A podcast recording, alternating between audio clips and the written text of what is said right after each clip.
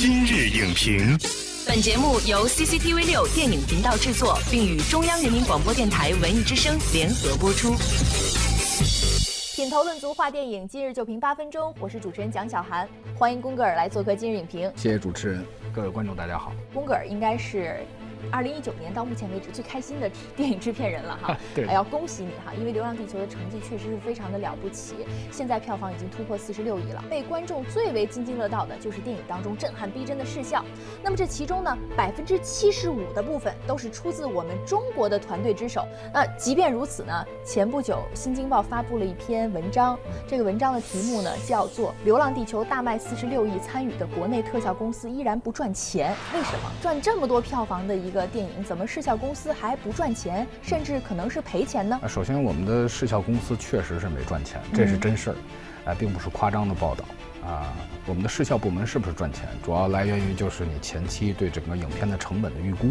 那《流浪地球》是一个比较复杂的项目，它的视效占比在预算中其实已经接近一半以上了。嗯，但是即便如此，科幻这个题材在中国还没有赚钱的先例，所以呢，我们需要让出品方有一个风险可控的成本。那在这种成本下，基本上视效公司就很难拿到充足的预算，所以大家没有赚到钱。那么说到我们的视效公司现在所处的一个大的环境，根据娱乐资本论发表的文章报道，在国内后期时间被挤压呢是常事儿。那么，二零一八年七月十日，有两百家会员的中国影视后期产业联盟甚至发起了一份倡议。这个倡议当时在拍《流浪地球》的时候。有吗？说实话，满足这个其实是一个理想化状态啊。嗯，中国的视效总监和中国的视效团队，大多数是从一点点摸石头过河，嗯，这样过来的。咱们国内没有视效公司票房分成的先例吗？没有。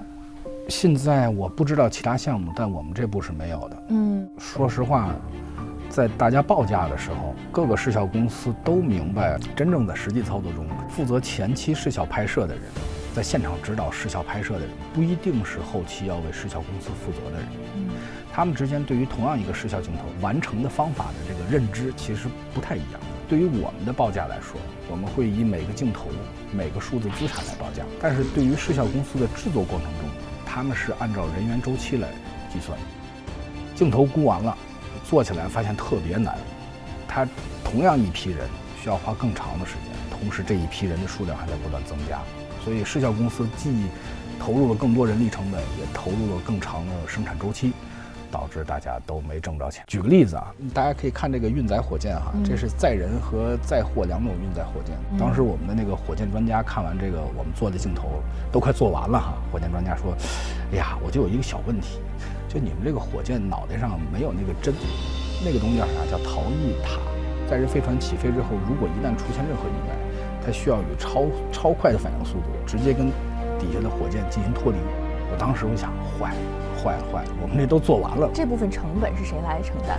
就我们自己。但是那个专家特别体贴，我们说没关系，失效的小伙伴们就是逃逸塔，在未来是可以不需要的，技技术发展。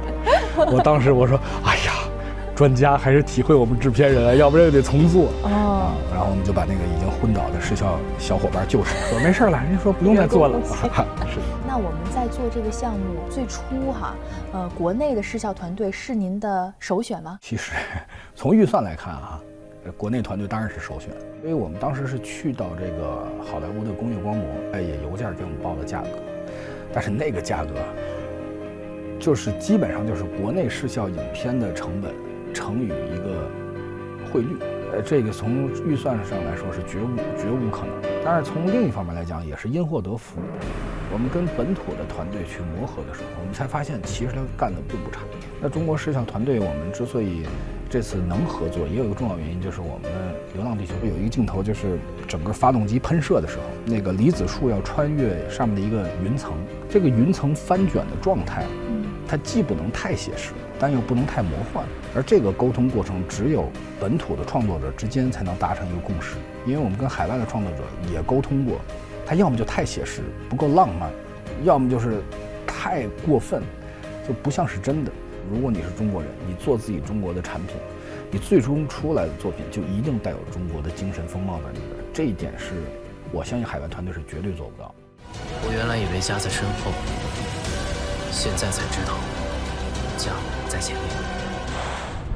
既然现在我们对于本土的视效已经是如此的重视了，那我们应该做些什么让视效公司能够赚到钱呢？哎，首先作为《流浪地球》制片人啊，我觉得我以后还需要为视效公司争取更多的预算，让大家能够工作的更开心一些，这是我个人方面的。另外一个从行业来讲，希望大家对视效的这个工种，对于这个部门有更多的重视，呃，更体谅他们的难处。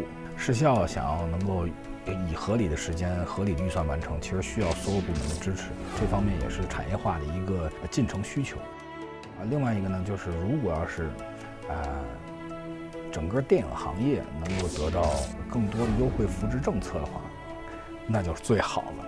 如果《流浪地球》要是赔钱了的话，就是假如说咱们今天坐在这儿不是聊这个，嗯，说，哎呀，呃，公哥，您看《流浪地球》这次。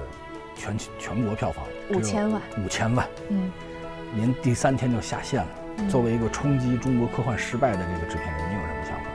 其实我今天说的话还会一样的。《流浪地球》它出来的早，大家有这种心气儿，这是第一部真正硬碰硬的去跟好莱坞去呈现同样的类型的东西。但是第二步、第三步呢，你不能指望着特特效公司每次都是做这种奉献。如果有一大批这样的科幻都赚着钱了，那中国可。视效公司就能活得很好。如果要是这些项目没有这么多盈利的话，那就很难去立刻改变现在他们成本的这个呃比较低的现状。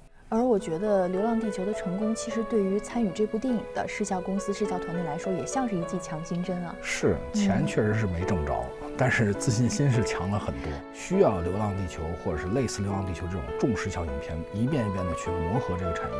大家才能够形成一个平台式的共识。我说还是希望视效公司和视效公司小伙伴们能赚到钱，这是所有电影人共同的心愿。所以《流浪地球》的视效说它占有多少票房，其实不客观。在我觉得，可能呃没有它的话，根本就不会有这些票房。嗯，就是它是一个决定性的因素。对，只能跟镜头前的视效小伙伴说，呃，没有你们就没有《流浪地球》。